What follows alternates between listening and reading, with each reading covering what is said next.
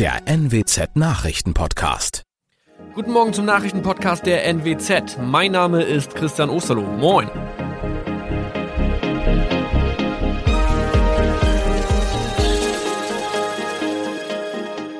Und das sind unsere regionalen Nachrichten am Morgen. Die Grünen wollen Moorstraße in Oldenburg umbenennen. Viereinhalb Jahre Gefängnis für Falschgoldhandel. Und Landkreis Kloppenburg meldet ersten Omikron-Fall. Der Name Moorstraße könnte laut den Oldenburger Grünen rassistisch aufgefasst werden. Deshalb fordern diese eine Umbenennung. Die Straße wurde allerdings nach Hermann Moor benannt, einem der ersten Siedler in der Gegend. Um Missverständnisse auszuschließen, beantragen die Grünen eine Änderung in Hermann Moor Straße. Dann müssten alle Anwohner ihre neue Adresse in ihren Pässen angleichen. Außerdem müssten Polizei, Feuerwehr, Rettungsdienste und Anbieter von Navigationssystemen informiert werden. Die Stadtverwaltung schlug vor, ein Zusatzschild mit Informationen zur Person Hermann Mohr anzubringen. So könne man alle Irritationen beseitigen. Tobias G. musste wegen dem Verkauf von Falschgold am Mittwoch vor das Landgericht Oldenburg. Nachdem der Schortenser bereits im Mai zu einer Freiheitsstrafe von mehr als drei Jahren in Jever verurteilt wurde, betrieb er seinen Handel auf eBay Kleinanzeigen weiter. Das wog bei der Verhandlung schwer auf. Der 27-Jährige schrieb in die Inseratsüberschrift das Wort plated, was so viel bedeutet wie überzogene und nur vergoldete Ware. Da im weiteren Anzeigentext aber die Rede von einem Reinheitsgrad war und die abgebildeten Goldbarren eine Seriennummer trugen, handelt es sich hierbei um eine Täuschung. Tobias G. wurde zu viereinhalb Jahren Haft verurteilt. Ein weiterer Fall der neuen Omikron-Variante ist am Mittwoch im Nordwesten bekannt geworden. Der Kreis Kloppenburg bestätigt, dass eine Frau bei ihrer Rückreise aus Südafrika am Hamburger Flughafen positiv getestet wurde. Sie befindet sich weiterhin in Hamburg in Quarantäne. Da die Frau im Landkreis Kloppenburg lebt, sei auch das Gesundheitsamt Kloppenburg für diesen Fall zuständig. Zuvor gab es bereits bestätigte Omikron-Fälle in der Wesermarsch und im Kreis Leer. Das waren unsere Nachrichten aus der Region. Weitere aktuelle News aus dem Nordwesten finden Sie wie immer auf NWZ Online. Und Aktuelles aus Deutschland und der Welt hören Sie jetzt von unseren Kollegen aus Berlin. Vielen Dank und schönen guten Morgen. Ich bin Maja Däne und das sind heute unsere Themen aus Deutschland und der Welt. Kampf um Kanzlerkandidatur. Treffen von Laschet und Söder endet ohne Ergebnis. K-Frage bei den Grünen. Parteivorstand gibt Spitzenkandidaten bekannt. Und Corona-Notbremse. Koalitionsfraktionen beraten über das Infektionsschutzgesetz. Das große Rätselraten geht auch an diesem Montag weiter. Die K-Frage ist immer noch offen. Der Machtkampf um die Kanzlerkandidatur in der Union geht weiter.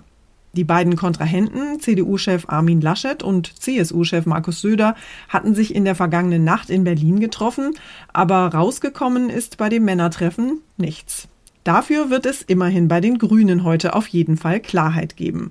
Am Vormittag wollen sie bekannt geben, ob sie mit Annalena Baerbock oder mit Robert Habeck an der Spitze in den Bundestagswahlkampf ziehen. Mein Kollege Jan-Henner Reitze hat sich mit den diversen K-Fragen bei Union und Grünen mal näher beschäftigt. Jan-Henner, bei der Union zieht sich das Ganze ja schon ziemlich lange hin. Wann gibt es denn jetzt endlich eine Antwort auf die K-Frage? Wenn doch noch einer zurückzieht, ob Laschet oder Söder, müsste das heute passieren. Morgen tagt wieder die Bundestagsfraktion der Union und wenn bis dahin kein Kandidat feststeht, geht wohl kein Weg mehr an einer Kampfabstimmung in diesem einzigen Gremium, das sich aus CDU und CSU zusammensetzt, vorbei. Wie das ausgehen würde, ist schwer vorauszusagen. Die Söder-Fans in der Fraktion sind zwar ziemlich laut, aber ob sie, wenn es wirklich drauf ankommt, in der Abstimmung auch in der Mehrheit sind, das weiß ich nicht. Was bedeutet das Gezerre denn für die Union? Besonders geschlossen präsentieren sich CDU und CSU ja nicht gerade. Intern wie auch für den anstehenden Wahlkampf sind das alles andere als gute Voraussetzungen. Die CDU allein war durch die ganze Merkel-Nachfolgefrage über AKK, jetzt Laschet als Parteichef und den immer wieder stichelnden März ja schon mit Lagerkämpfen beschäftigt. Jetzt das Ganze nochmal mit Söder, inklusive gebrochener Absprachen. Wahlkampf machen, bei dem jeder dem anderen vertraut und an einem Strang ziehen, ist da kaum möglich. Und dieses Chaos bekommen natürlich auch die Wählerinnen und Wähler mit. Ganz anders sieht es ja bei den Grünen aus. Die wollen heute verkünden, ob Annalena Baerbock oder Robert Habeck ins Rennen ums Kanzleramt geht. Auf wen wird es denn rauslaufen? Gerechnet wird hier im politischen Berlin eher mit einer Kanzlerkandidatin Baerbock, ein bisschen auch, weil sonst ja nur Männer antreten und es gerade zu den Grünen passt, das aufzubrechen. Auch in Umfragen hat Baerbock einen leichten Vorsprung vor Habeck, wenn es darum geht, wem das Kanzleramt zugetraut wird. Inhaltlich versuchen die Grünen den Spagat. Sie wollen ihr Kernthema Klima- und Umweltschutz weiter besetzen, ohne die Wirtschaft zu sehr zu verschrecken. Baerbock und Habeck stehen eher für Realpolitik, anders als andere Teile der Grünen, die politisch weiter links eingeordnet werden. Die Grünen nehmen ja zum allerersten Mal das Kanzleramt ins Visier.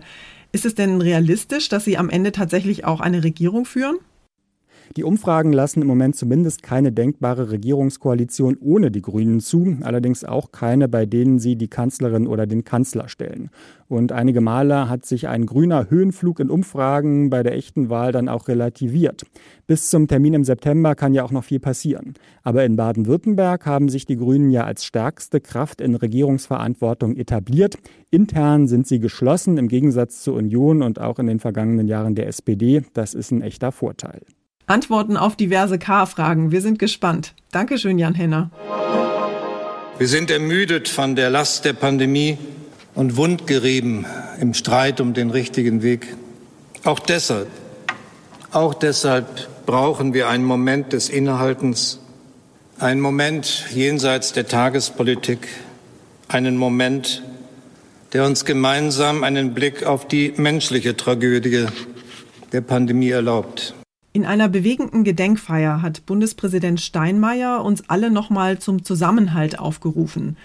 Bei der zentralen Trauerfeier in Berlin hat er an die fast 80.000 Toten erinnert, die seit dem Beginn der Corona-Pandemie allein in Deutschland gestorben sind. Die Pandemie hat tiefe Wunden geschlagen und auf schreckliche Weise Lücken gerissen, sagt Steinmeier. Und die Pandemie ist leider noch nicht vorbei. Die Infektionszahlen steigen nämlich rasant weiter und in dieser Woche gehen die Beratungen über eine bundesweite Corona-Notbremse in die entscheidende Phase. Heute sind die Bundestagsfraktionen von CDU, CSU und SPD am Zug. Ziel der Notbremse ist es, Einschränkungen des öffentlichen Lebens bundesweit einheitlich zu regeln, und es ist allerhöchste Zeit, sagen Intensivmediziner. Die Alarmglocke läutete am Abend der Direktor der Uniklinik Köln, Michael Halleck. Der Intensivmediziner warnte in der ARD-Sendung Anne Will, zwei Drittel der Krankenhäuser mit Intensivstationen seien derzeit nicht aufnahmefähig. Die beste Medizin sei die Prävention.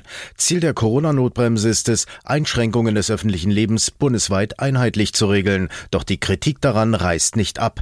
Auch wenn noch gerungen wird, einige Bundesländer haben bereits gehandelt. In Brandenburg, Mecklenburg-Vorpommern und Baden-Württemberg gelten gelten seit heute schärfere Regeln. Clemens Kurt Berlin. Aber es gibt auch eine gute Nachricht, und zwar zum Thema Impfen. Die Kassenärzte in Deutschland erwarten nämlich, dass möglicherweise schon im Mai die bisherigen Impfpriorisierungen aufgehoben werden könnten. Der Vorsitzende der Kassenärztlichen Vereinigung, Andreas Gassen, rechnet damit, dass dann immer mehr jüngere und gesunde Menschen geimpft werden können. Die Menge der Impfdosen steigt jetzt im April schon und dann weiter im Mai. Das bedeutet, immer mehr Impfdosen landen auch bei den Arztpraxen, die im Vergleich zu den Impfzentren auch deutlich mehr Potenzial haben nach oben beim Impfen. Der Chef der Kassenärztlichen Bundesvereinigung, Andreas Gassen, glaubt, dass im Mai dann deutlich mehr Dosen in den Praxen landen als in den Impfzentren. Neben Hausärzten seien dann ja auch Fachärzte mit an Bord. Daher könnten dann wohl ab Mai die Priorisierungsvorschriften nach und nach fallen und alle Erwachsenen geimpft werden.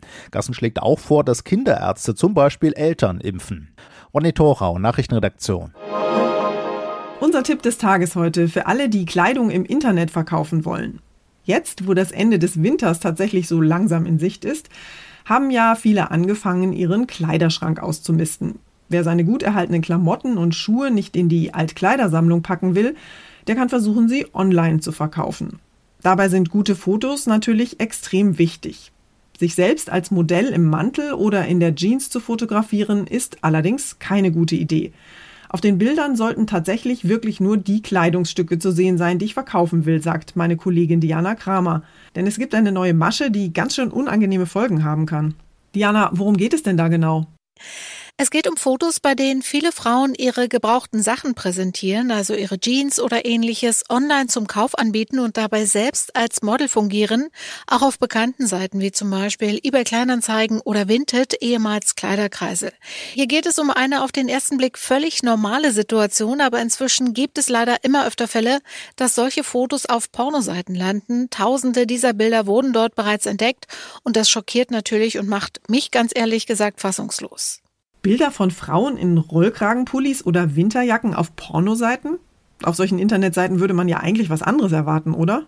Ja, das ist wirklich eine gute Frage. Ich war genauso schockiert, dass es sowas wirklich gibt, aber laut Psychologen gibt es viele Männer, die auch an solchen Fotos, eben weil sie Frauen in relativ natürlichen Posen zeigen, gefallen finden und sich diese dann im Netz anschauen oder sogar runterladen. Nicht selten sind auf diesen Fotos auch die Gesichter der Frauen zu sehen, die ja wie gesagt ahnungslos eine Hose oder ein T-Shirt verkaufen wollen.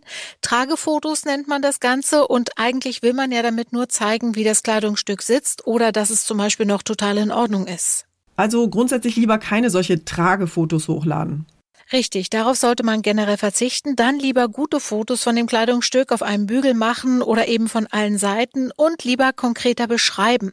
Und auch bei Nachfragen keinesfalls Fotos nachreichen. Ich hatte tatsächlich kürzlich eine Situation, als ich einen Mantel verkaufen wollte im Netz, dass ich von einer Interessentin gefragt wurde, ob ich den nicht mal anziehen könnte, damit sie sieht, wie der bei mir sitzt. Und ich war tatsächlich ein bisschen verwundert, weil ich so dachte, ja, Sie kann ja meine Figur gar nicht einschätzen und das bringt ihr ja nichts. Ich habe dann freundlich geantwortet, dass ich das nicht möchte und dann war der Kontakt tatsächlich auch sofort unterbrochen. Ich habe nie wieder was von ihr gehört, obwohl sie vorher sehr nett geschrieben hat, mich auch mit Namen angesprochen hat.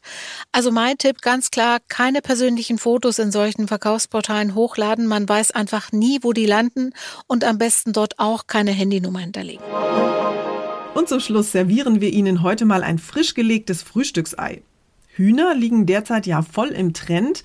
Immer mehr Menschen schaffen sie sich für den eigenen Garten an oder mieten sich ein, zwei Hennen testhalber mal für ein paar Wochen.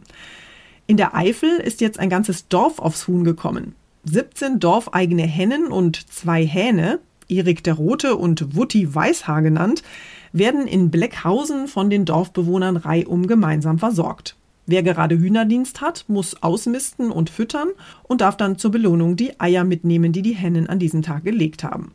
Die Hühnerfans haben am alten Sportplatz ein Hühnerhaus mit Gehege gebaut und im vergangenen Jahr sind dann die ersten Tiere eingezogen. Das Ganze ist übrigens nicht nur irgendein 0815 Hühnerstall, sondern ein Domizil Deluxe. Es gibt eine Hühnerschaukel, ein Tipi, ein Klettergerüst und ein Sandbad. Die Hühner sind ein absoluter Gewinn für die Dorfbewohner, schwärmt der Bürgermeister. Das Engagement für und der Austausch über die Hühner stärkt das Gemeinschaftsgefühl und die frischen Eier aus artgerechter Haltung sind natürlich extraklasse. Übrigens sind die Hühner auch ganz gut gegen Stress. Viele Dorfbewohner setzen sich nach Feierabend einfach mal auf die Hühnerguckbank und schauen dem Gepicke zu. Das war's von mir für heute. Ich bin Maja Däne und wünsche Ihnen allen einen entspannten Tag. Tschüss und bis morgen.